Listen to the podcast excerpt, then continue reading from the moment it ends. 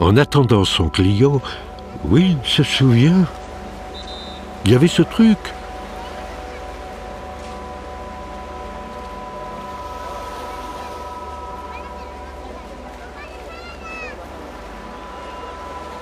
Ce truc de parasol était vraiment spécial. C'était la partie du bas, la pique, qu'on plante dans le sable. Elle provenait d'un vieux modèle. Will l'aimait particulièrement.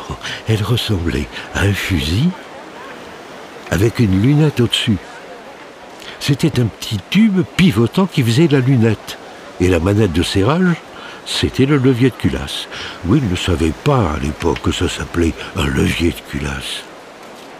Ça ne l'empêchait pas de viser avec la lunette et de faire clac-clac avec la manette, comme dans les films à la télé c'est du théâtre sonore, c'est ou du film audio ou film sonore. et, euh, je suis d'accord avec toi. Moi, à l'écoute, tout d'un coup, euh, je me dis putain, si euh, je sais pas si tu si écoutes, je sais pas moi, si je reprends l'exemple de Harry Potter, effectivement, si tout d'un coup tu as, le, livre, le vrai, les vrais mots du livre, mais que tout d'un coup tu as plein de comédiens, que tu as quand même une ambiance musicale, etc.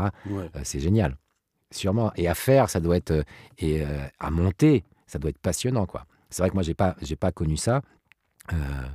Euh, là, il y a vraiment le côté, on est, on est dans euh, l'interprétation, elle est vraiment euh, légère hein, dans le livre audio.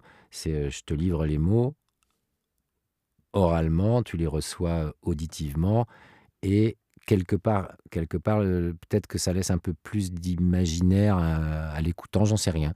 Mais, j'aimerais bien un jour ouais, euh, être sur un projet où tout d'un coup, avec les mots du livre, tu fais euh, une version plus travaillée avec enfin, tous les comédiens, même si certains comédiens peuvent faire si les voix sont très différentes d'eux. Mais effectivement, ouais, ça doit être. Euh, et à écouter et à recevoir, ça doit être encore autre chose. Ça doit être une expérience encore différente, je suis d'accord. Mmh. Ouais.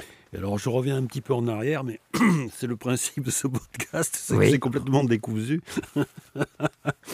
Non, mais il y a, quelques minutes, tu me parlais bah, du son de ta voix qui est évidemment euh, que toi, tu entends euh, différemment. Ouais. Euh, parce que bah, toi, tu l'entends aussi par la vibration de ton corps. Mais il y a un film que je veux absolument voir quand il va sortir, qui s'appelle The Sound of Metal. Ouais. Et c'est sur ce film qu'un qu'un ingénieur du son français a eu la Palme d'Or. Ah. cette année, là. Ah, mais j'en ai pas entendu. Ah ouais, alors ça a l'air complètement incroyable. C'est l'histoire d'un batteur de, de, de, rock, de métal, qui devient sourd.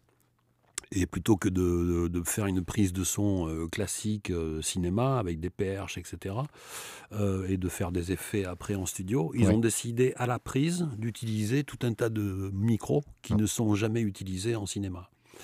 Euh, par exemple des stéthoscopes. Et donc, euh, il ah. paraît que quand tu deviens sourd, tu vois, en fait, petit à petit, tu entends en fait, les sons de ton corps. Ouais. Donc, tu entends, euh, ton sang, tu entends tes, tes, muscles du visage quand ils bougent, etc. Ton cœur, le bruit de tes articulations. Tout ça. Et donc, ils ont utilisé tout un tas de, de, micros complètement barjots. Il y a des micros qui sont utilisés pour chercher tout à du fait pétrole, autre chose. voilà, juste pour avoir des vibrations.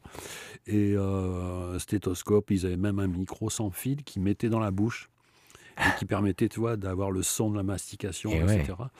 Et donc, en fait, ils avaient une espèce de palette, tu vois, de 9-10 euh, euh, structures de son différentes. Différentes pour prendre le son, ouais. Et voilà, et quand ils travaillaient le son après, ils pouvaient passer d'un micro euh, classique, perche, cinéma ou, cravate, mmh. à quelque chose de complètement hallucinant et très proche, en fait, de la réalité que, que, vivent les, les, les, personnes qui ont des problèmes d'audition. Ouais.